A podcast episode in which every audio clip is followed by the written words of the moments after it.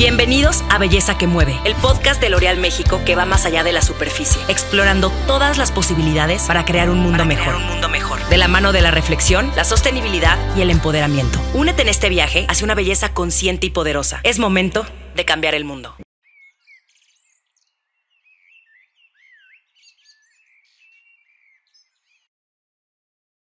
Hola, bienvenida, bienvenido a Belleza que Mueve. Yo soy Romina Sacre, soy emprendedora y autora del libro Los Sensibles no nos quita los chingonas y del movimiento digital Sensibles y Chingonas. Y estoy sumamente emocionada de darte la bienvenida a este podcast donde vamos a hablar de belleza, sostenibilidad y empoderamiento.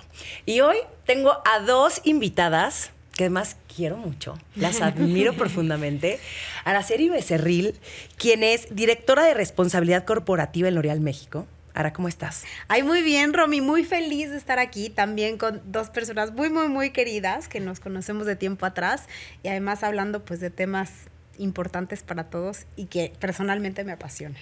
Y Claudia Cándano, directora editorial de El México en Grupo Expansión.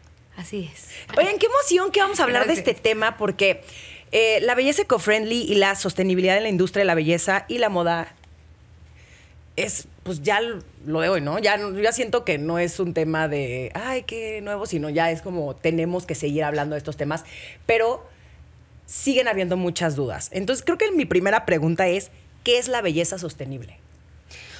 Yo primero diría que creo que no existe una belleza que no sea sustentable, porque la belleza del futuro, si no es sustentable, no es. Entonces, para mí es esta belleza que no solamente se preocupa por brindar a los consumidores lo mejor en términos de belleza, en experiencia, calidad, sino también una belleza que se compromete con cuidar al planeta y el medio ambiente y eso es una, una, postura y es parte del ADN de nuestro compromiso en L'Oreal. Y de hecho tenemos un programa justamente que se llama L'Oreal por el futuro, que son nuestros compromisos al 2030 en materia de sustentabilidad y que llevan una transformación total de nuestra compañía para cada vez ser más sustentables, para combatir el cambio climático, cuidar la biodiversidad, eh, a la par que vamos cuidando la calidad que entregamos a nuestros consumidores. Entonces, la belleza sustentable es nuestro presente y nuestro futuro eh, y nuestro máximo compromiso pues porque creemos que o nuestro propósito es crear la belleza que mueve al mundo y la forma de hacerlo también es protegiendo la belleza del planeta, pues porque no hay planeta B. O sea, nos toca trabajar en conjunto.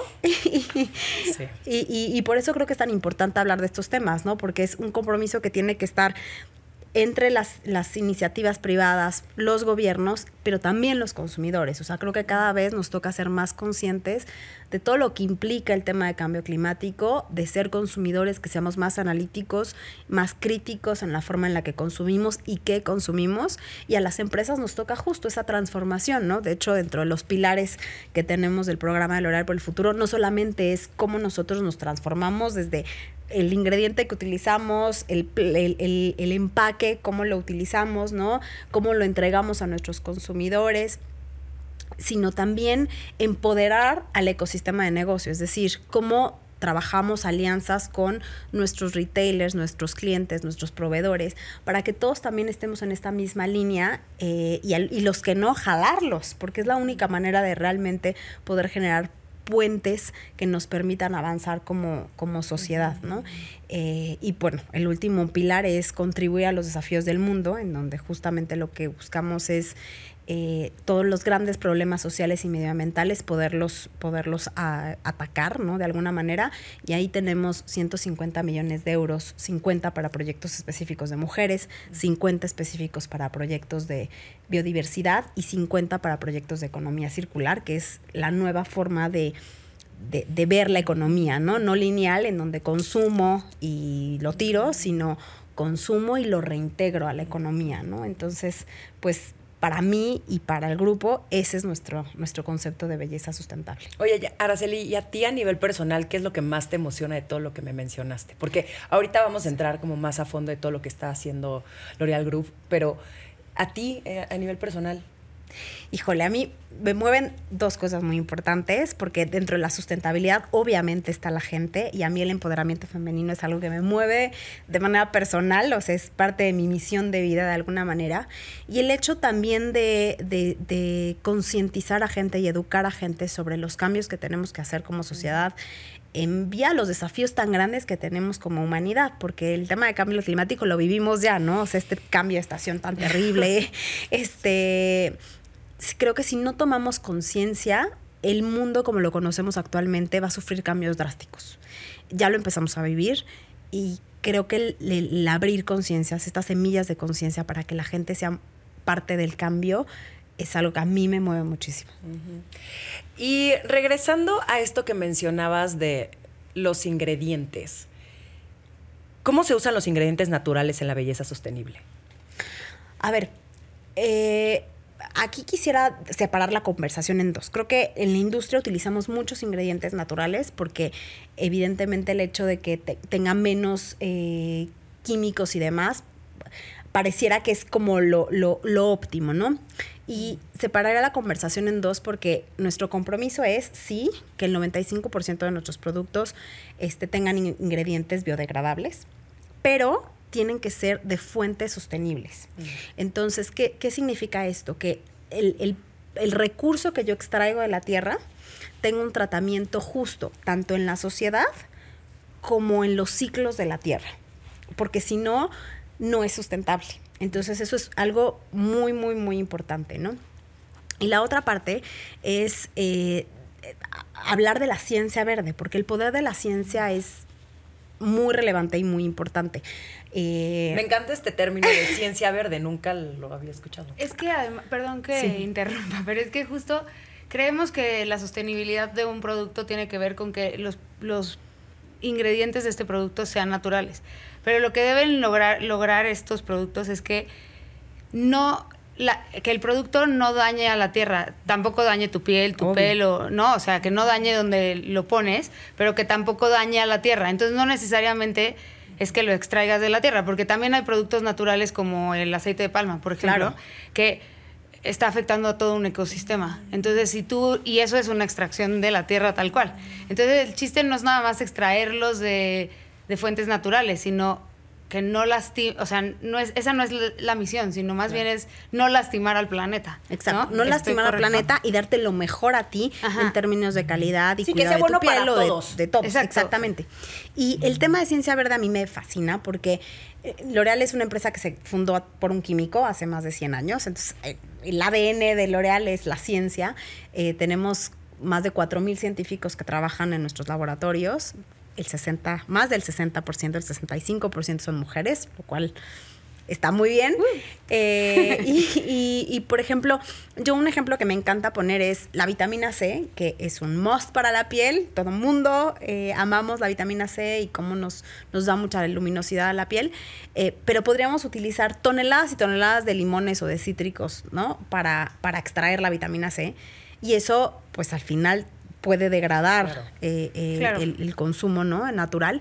Y lo que encontramos es ciertas bacterias en unas condiciones específicas generan una vitamina C súper pura que además se puede fraccionar muy bien, es decir, que penetra muy bien las capas de la piel eh, y es súper segura y súper sustentable. Entonces creo que se trabaja en, en dos vías en justo que todos los ingredientes que estoy utilizando eh, vengan de fuentes eh, solidarias, ¿no? Eh, y por otro lado, también innovar en la forma en la que creamos nuestros ingredientes, que sean altamente seguros para el consumidor, pero que además sean sustentables por el origen y por la forma en la que se, se crean. Y Clau, a ver, ahora tú platícame, ¿cuáles son estos beneficios que has visto en tu piel con este tipo de productos? La verdad es que yo sí no uso productos que tienen buenos ingredientes o, ingredientes que no que no lastiman la piel. Se me lastima seguro. O sea, tengo la piel muy sensible, tengo y me doy cuenta enseguida, o sea, me sale unas ronchas, se me hincha el ojo, o sea, es lo peor. Entonces, lo que yo he aprendido es que tengo que revisar cuáles son los ingredientes que tiene cada, cada producto que me voy a untar en cualquier parte del cuerpo, ¿no? Porque si no, tengo una reacción seguro. Y que eso era algo que antes no hacíamos. No, lo hacemos con la comida. alguien- exacto, pero- o alguien te decía, usa este producto y tú, por supuesto que sí. Y, no, Justo. ni siquiera te tenías un segundo a ver qué ingredientes tenía. Como que no hacías esa como esa, esa investigación y creo que ahora sí estamos mucho más informadas, sobre todo las personas que amamos todos los productos de belleza. ¿Qué me estoy untando? ¿De Bueno, dónde viene este nosotros, producto? Nosotros trabajamos en esta industria, pero también, tende- o sea, esto es algo que tenemos que hacer todo mundo. O sea, así como vas a ver qué te vas a comer, qué te, sea, es lo mismo que te vas a poner en la piel, ¿no? Sí. O sea, lo- igual va a entrar a tu organismo por otro medio, pero va a entrar. Y justo el otro día estaba viendo a alguien en TikTok que, que decía, es que hay veces que la, que la gente que hace un TikTok no lee cómo aplicar un producto o qué tiene ese producto y qué le va a pasar a tu piel, ¿no?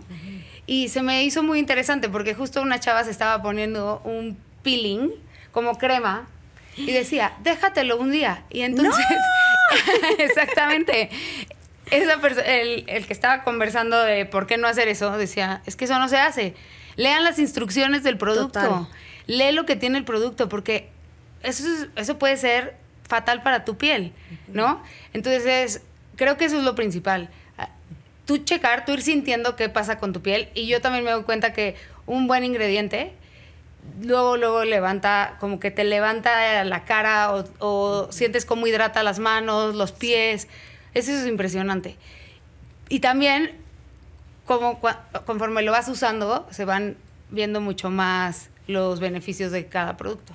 Pero también porque hay una ciencia detrás. Totalmente. Porque si no, siento que solamente te lo vas a untar y te puedes esperar dos años a ver el resultado. No, hermana, pues, ¿para qué, no? Entonces, Total. mejor comprar ya el producto completo.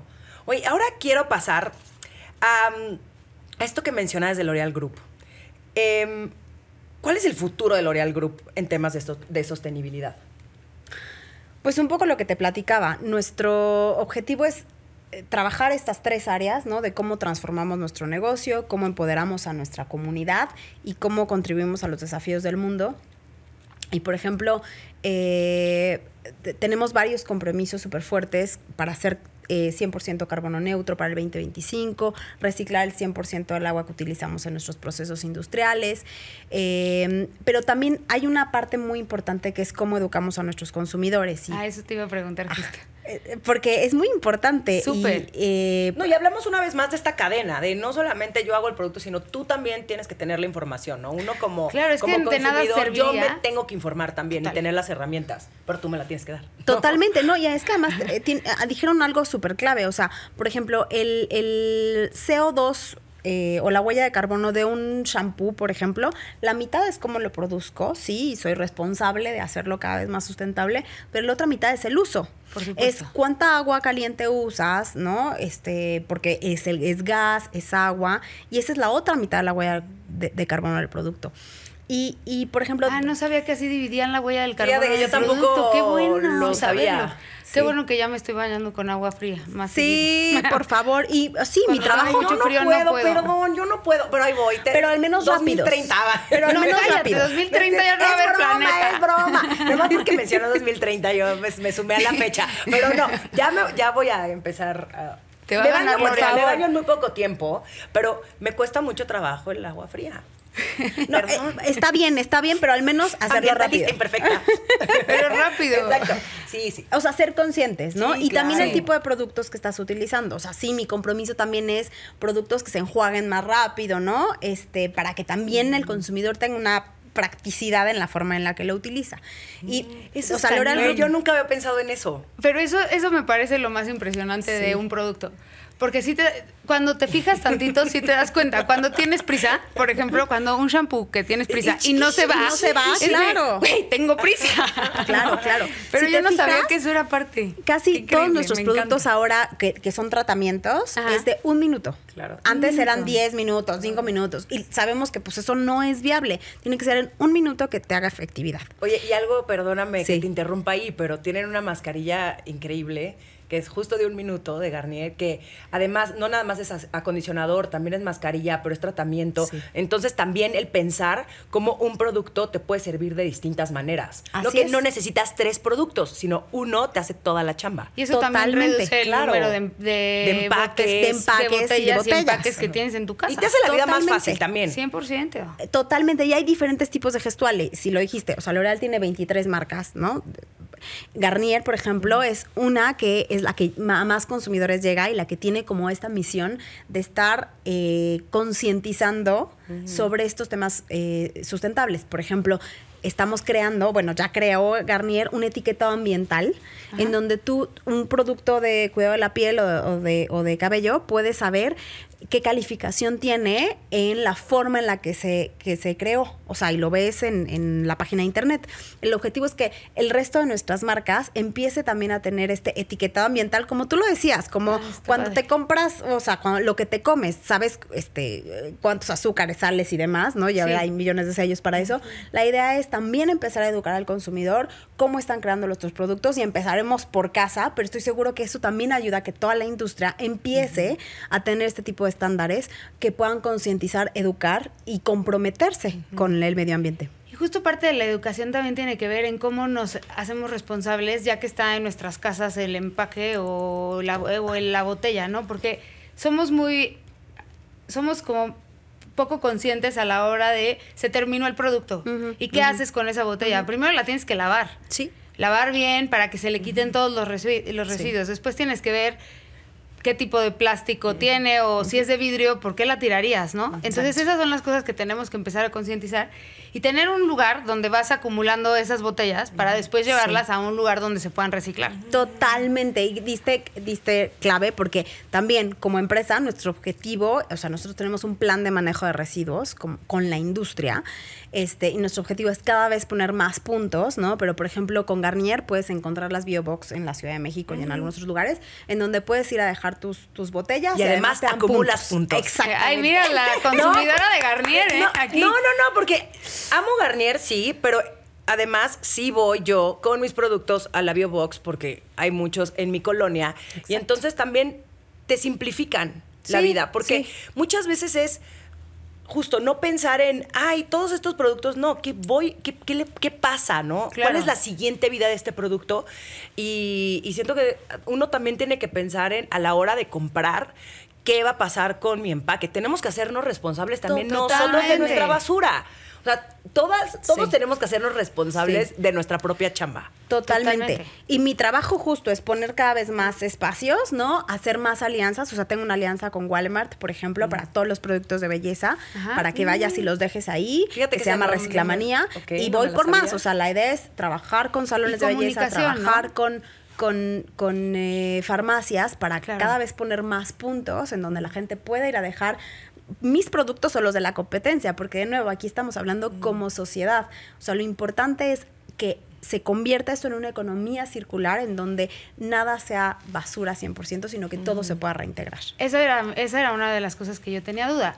Si podías llevar Sí, pro- este, botellas de otra, Sí, de otra sí, marca. sí. Eso está buenísimo porque además eso es lo que, o sea, una iniciativa de una empresa tan grande como L'Oreal tiene que permear en la industria de la belleza general.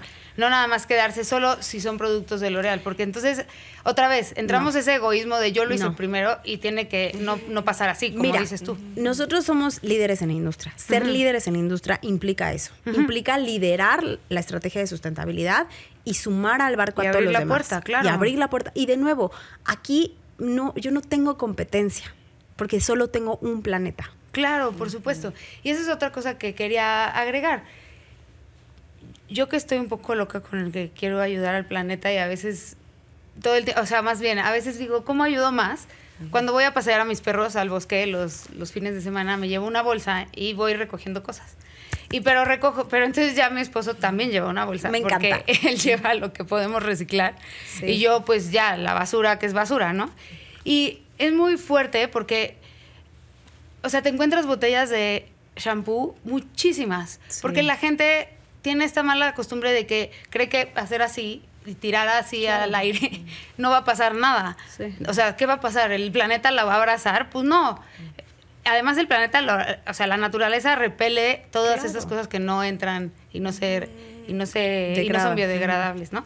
Entonces, bueno, el chiste es llevar esa, o sea, tener esos espacios donde llevar esa basura, porque de todas maneras, si tú lo tiras a la basura, pues otra vez no pasa nada. No, y, y además a mí me encanta lo que dijiste, porque hace poco justamente fuimos con, con Garnier y con Walmart a, a limpiar una playa. O sea, es escandaloso la cantidad de basura que uno se Sí, sí, encuentra en la playa. Y además, Escandaloso. a mí me impactan los micro mini plastiquitos que encuentras todo el tiempo. Que dices, ¿de dónde sale tanta basura? Yo soy igual, yo, yo siento que a veces sufro de ecoansiedad, que eso es it's a thing, ¿no? Yo también la sufrí. que, que de pronto digo, ¿qué voy a hacer con esto? ¿no? Y, y que al final, y esta frase la leí en internet y se me hace increíble y es algo que deberíamos también de tenerla ahí muy presente de, no es mi basura, pero es mi planeta. Sí, Total. Y el hecho de que yo lo vea enfrente, no lo puedo ignorar. Y sé que a veces, a ver, es imposible también, ¿no? Todo el tiempo cargar a lo mejor con una bolsa, pero yo sí soy esa persona que lo veo, no, no puedo, no puedo hacerme Los la vista gorda. Lo agarro y lo levanto y lo tiro. Y no debe de ser tampoco un conflicto. Es que no hay botes de basura. Una vez más, es ponerle la responsabilidad a otra persona cuando al final no Es me va a tomar nada, güey. Cargarlo Y es mi llevármelo planeta. a mi casa y tirarlo ahí. Es mi casa, es mi hogar. Sí. Por eso, justo lo que dices es, o sea, no entiendo esta, este pensamiento en donde lo, o sea, no lo tiras en tu casa, ¿no? O sea, no caminas entre basura pensando que, o sea, ¿por qué lo haces, por qué lo haces con En tu tu casa. casa, que es tu hogar, Exacto. ¿no? Sí, 100%. Sí, sí, hay, Los hay japoneses mucho. están acostumbrados a cargar con una bolsa y todo lo que lo que consumen y desechan en el día viene en esa bolsa para después hacer el, la división de la basura. Ay, amo. Porque en sus casas sa- pueden tener el control, ¿no? Claro. De que no se mezcle toda la basura y entonces ya luego luego la- los que recogen la basura ya no tienen que hacer ese proceso. Que también es una manera de ayudarnos todos, Sí. ¿no? Y, y hace, antes de que entráramos al aire, platicaba con Ara de estos productos que a veces no, so- no vienen así de origen, pero por algunas normas de, no sé, de dónde se venden o de- por la ley o lo que sea, les agregan un plástico o una, una especie de diurex, como, sí, para que no se lo roben o no sé. Y eso tampoco ayuda. O sea, tendríamos Totalmente. que eso también como sociedad exigir que nuestros gobiernos no le agreguen algo que el produ- a los productos que no tienen y que los hace pues menos sustentables, ¿no? O sostenibles. Totalmente. Sí. Oye, Clau, ahora quiero hablar de la moda sustentable. Ese es un buen tema. ¿Cómo vamos? ¿Tienes Ah. tiempo? me regalas cinco minutitos de este podcast.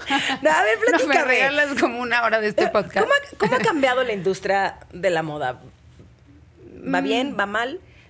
Va mejor. Va mejor. No podría decir que va bien al 100% porque es, un, es una industria, bueno, ha estado arrancada entre las tres industrias más contaminantes en el mundo. Y eso, pues, es doloroso, porque me gusta dedicarme a algo que contamina mucho.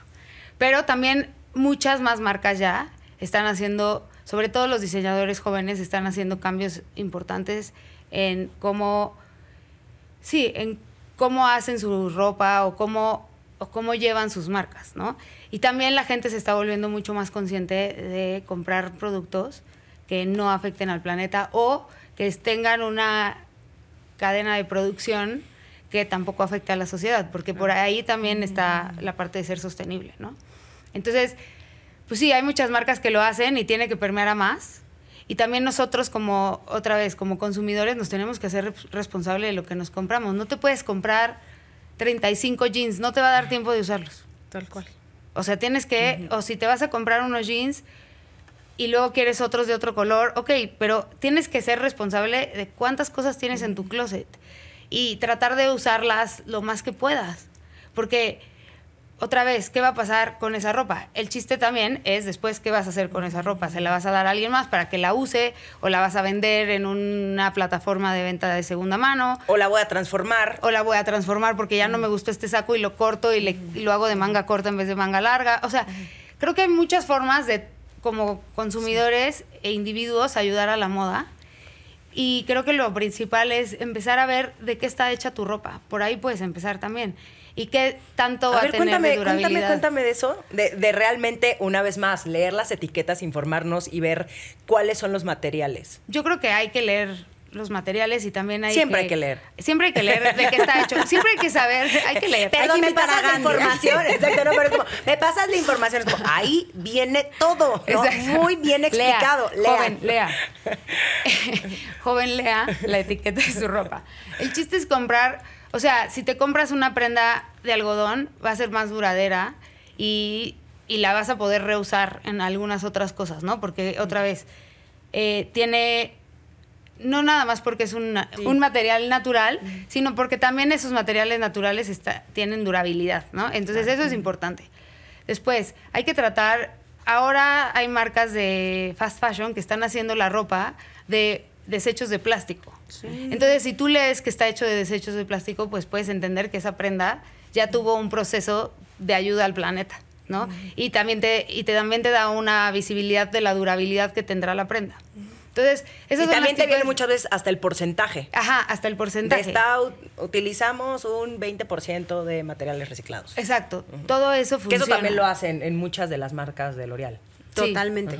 Y, y- lo que decía, o sea, que es, o sea, es, es cambiar el mindset, ¿no? Totalmente. Es mejor tener pocas prendas de más calidad, que es mu- muy el estilo europeo, ¿no? De, de mucha calidad, que se combina, ¿no? Y que tienen, que lo puedes usar por mucho tiempo, incluso lo puedes heredar, en lugar de tener tantas prendas, ¿no? Y tal vez tener algunos accesorios para siempre mantenerte como a la moda. Claro. ¿No? Y también hay accesorios, o sea, y también ahora que tocas el tema de los accesorios, también hay accesorios que tienen más durabilidad que otros, ¿no? No sé si les ha pasado que se ponen un accesorio que no es de muy buena calidad y se les pinta un anillo y se les Ah, pinta sí. el dedo de negro, ¿no? Eso también tiene que ver con el pH de cada quien, pero hay, hay ma- ma- materiales que se van desgastando y hay otros que no se desgastan. Entonces tenemos que ser como muy conscientes y también investigar, no estamos acostumbrados a investigar, ¿no? Como que llegamos y decimos, ay, este suéter está increíble, pero a los dos días tiene bolitas y ya no lo quieres usar. Claro. Entonces hay que fijarse por qué, cómo se cepilla un suéter de cashmere para que no se le hagan bolitas. Este, todas esas cosas hay que tenerlas y cómo lavar tu ropa. Eso es algo que creo que es lo más difícil de entender. O sea, ¿por qué voy a lavar? Te pones un top de ejercicio y te aseguro que lo lavas cada vez que te lo pones. No. O sea, tampoco Sí, pasa claro. nada si lo usas dos veces. Claro, totalmente. Y van a decir, qué marrana. Pues depende, ¿no? Depende cuánto hayas sudado, pero sí. Digo, No, depende que también qué tipo de actividad física hagas. Pero estoy de acuerdo Claro, contigo. pero que yo creo no que necesariamente huele mal o no necesariamente, o sea, cuánto tiempo hiciste ejercicio también, como ser un poco más conscientes de realmente vale la pena que lave esta prenda, no, a lo mejor dura un poco más, ¿no? Sí, y no ¿qué es lo pasa mismo si un la dejas maratón que una clase de yoga, ¿no? Claro, justo, por justo. supuesto. Pero incluso si corres, pon tu 20 minutos, que si corres 20 minutos, una hora y sudas mucho, lo que pasa es que si tú dejas orear tu ropa Claro. y después la y después te fijas si necesita ser lavada, pero lo que pasa es que tenemos la somos tan inconscientes que te lo quitas y lo echas a la ropa sucia, o sea, ni siquiera piensas si huele mal. Y lo mismo con la basura. Y lo mismo con la basura. Y entonces eso es lo que tienes que empezar a- también a integrar, porque así vas a gastar menos agua y vas a ayudar también al planeta, ¿no? Claro, es lo mismo, es lo mismo como ah, llevándolo al tema de la belleza, eh, lo que platicábamos hace rato, ¿no? Eh, parte de nuestro objetivo es tener nuevos gestuales y, por ejemplo, lanzamos el shampoo en barra, que es un gestual totalmente diferente, pero que es mucho más sustentable, utiliza carbo- cartón, es certificado, por supuesto, no utiliza plástico o puedes utilizar, o sea, marcas como Kills, ¿no? Que tiene rellenables, ¿no? Entonces compras este, tu, tu rellenable en lugar de uno nuevo. Es, es también es un cambio de mindset general en el estilo de vida. Totalmente. Eso es eso, eso. Cambiar tu mindset. Mi primera forma de cambiar mi mindset fue que sigo a una chava que se llama en Instagram, Cero Basura, creo, sí. Y ella cada año muestra cuánta basura usó Sí, en el sí, año. Melissa. Guau. Melissa, wow. O sea, ella me tiene, o sea, soy su fan número uno porque leo todo lo que escribe, todo lo que sugiere, todo así. Y hay veces que digo, ¿cómo pudo tener tan poquita basura? Ya sé. Y claro, cuando te explica, te No, dice, tan poquita estamos hablando de Tan poquita, o sea, es un bote. cabe aquí. O sea, Sí, es, es como un tu- cuadrito, con un cuadrito compactado y un vasito como con tres cositas Ajá, ahí. hazte cuenta, un mason jar con basura, o sea, bueno, que además no es nada, ¿no? Nada. Y luego una bolsa como chiquita y, y de papel, que sepan. Sí, no, no es de plástico. Sí, sí, sí, sí. Y te explica, y claro, es que tiene este mindset de, se me acabó mi crema, voy a, y la compré en Kills, por decir algo, voy a Kills, la, llevo mi envase limpio, Y ellos te dan te, Te dan te muestritas. dan muestritas y además y entonces se empieza a convertir en algo que puedes hacer cada vez Claro. y te beneficia de una u otra manera. Y los esto de ser los rellenables a mí me parece increíble. Sí. Y lo hace L'Oreal y lo hacen otras marcas y entonces hay que empezar a buscar, porque también nos da flojera buscar. Totalmente, y además, o sea, sí, de nuevo, es nuestra responsabilidad colocarlo, ¿no? Eh, pero a la gente también le cuesta trabajo de repente decir, ay, sí, me, co-", o sea, Claro. eh, quiero el, el de nuevo tener, no, pues no, hay un rellenable que además sale más barato, incluso hasta en perfumes, ahora ya tenemos perfumes en donde compras tu, tu perfume y aparte puedes comprar tu rellenable y entonces incluso hasta, hasta económicamente Te sale más barato. Te sale mejor. Claro. Es un tema de cambiar el chip y empezar a intentar paso a paso tener una acción más sustentable cada día. O sea, creo que con este tipo de hábitos y ser conscientes, porque de nuevo yo creo que quien no conoce el beneficio difícilmente lleva a cabo toda la acción. Totalmente. El entender el para qué hace que todo tenga más conciencia y que todo sea más fácil. Sí, y que, es Que el esfuerzo valga la pena. y que al final la belleza no debe de dañarte ni a ti ni al medio ambiente. No. Es muy complicado esto que mencionaste, Ara, el como si yo llevo lavándome el pelo durante 35 años de mi vida con shampoo, ¿cómo voy a abrirme a un shampoo en barra, sabes? Pero también creo que es parte de cambiar, evolucionar, tener otro tipo de conversaciones, probar y a lo mejor, pues sí, los primeros días vas a decir, ay, como que el pelo se me siente raro, pero te acostumbras. Y creo que al final, cuando empiezas a ver también todos los otros beneficios que trae, ¿no? A ti, a tu piel, al medio ambiente, empiezas como a elegir mejor. Y, y eso yo creo que está increíble de, de este podcast y de, de estas conversaciones que estamos teniendo, que no somos perfectos, No. no se cambia todo de la noche a la mañana, tenemos que ser pacientes, pero sí debemos de ser muchísimo más conscientes de nuestros hábitos de consumo. O sea, creo que si con algo me quedo de este podcast es, ¿de dónde lo compro? ¿De dónde viene? Aprender a leer las etiquetas, a informarme, a levantar la mano, también a unirme, ¿no? Aplaudirle también a las empresas cuando hacen las cosas bien, porque somos buenísimos, ¿no? Para señalar todo lo que no hacen, pero también, oye, es increíble, ¿no? O sea, ya, ya van a decir, ay, pero qué tan fan de Garnier eres. No, la neta sí, o sea, me dio mucho gusto también Porque cuando. te- porque los le da pads- puntos. Los pads. Sí, los No, pero, pads. por ejemplo, los pads para desmaquillarme. yo Oye, hasta eso hace yo también tengo los de cinco años era esa persona que usaba pues, Las- pads de algodón porque así era. Y o las toallitas. Nosotros, o sea, lo que Sí, hablabas las de, de hay que ser perfectibles. Nosotros como Garnier teníamos hace cinco años este, Sí. toallitas para desmaquillarte. Desmaquillar. Y dijimos, no, esto no va. Y cambiamos a estos pads que, Que además hoy son están reusables deliciosos. Y los están pads son delis. buenísimos. Sí. Y la otra, y yo quiero decir algo como que también es importante que tengamos en mente después de este podcast, es que, o sea, sabemos que cada, que una- un individuo es un granito de arena en un mundo gigantesco, sí, pero si todos hiciéramos lo que nos toca, sum- va sumando. Y la idea es sumar. Y eso es lo que me gustó de lo que dijiste que hace L'Oreal. Yo pongo mis contenedores y no importa que eches otro bote de otra cosa. El chiste es que yo puse la pauta para que podamos todos sumarnos a, a esta iniciativa y, sa- y salvemos al planeta. Si no nos ayudamos entre todos, esto va a ser trágico en unos años. Entonces, creo que hay que también... Hay muchísimas cosas de lo que dijimos en este podcast que están en la página de L'Oreal. Yo las leí ahí. o sea, entonces vayan, investiguen, o sea, y vayan viendo cada marca que usan y todo, de dónde viene. Síganlos en Instagram y tal, porque ahí también dan información de cosas que tal vez no te enteras si no te metes a la página, ¿no?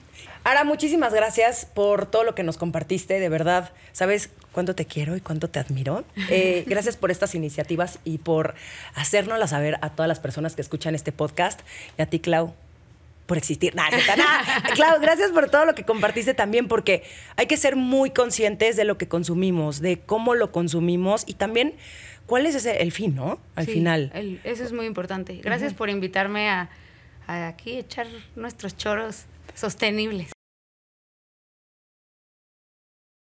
Muchísimas gracias por haber escuchado este episodio. Recuerda de seguir a L'Oreal México en todas sus redes sociales, de suscribirte al canal en Spotify y por favor, déjanos tu opinión, cuéntanos qué te pareció, únete a la conversación y si tienes alguna duda, Ara y Clau van a estar respondiendo todas tus preguntas. Nos vemos en el siguiente episodio de Belleza que Mueve.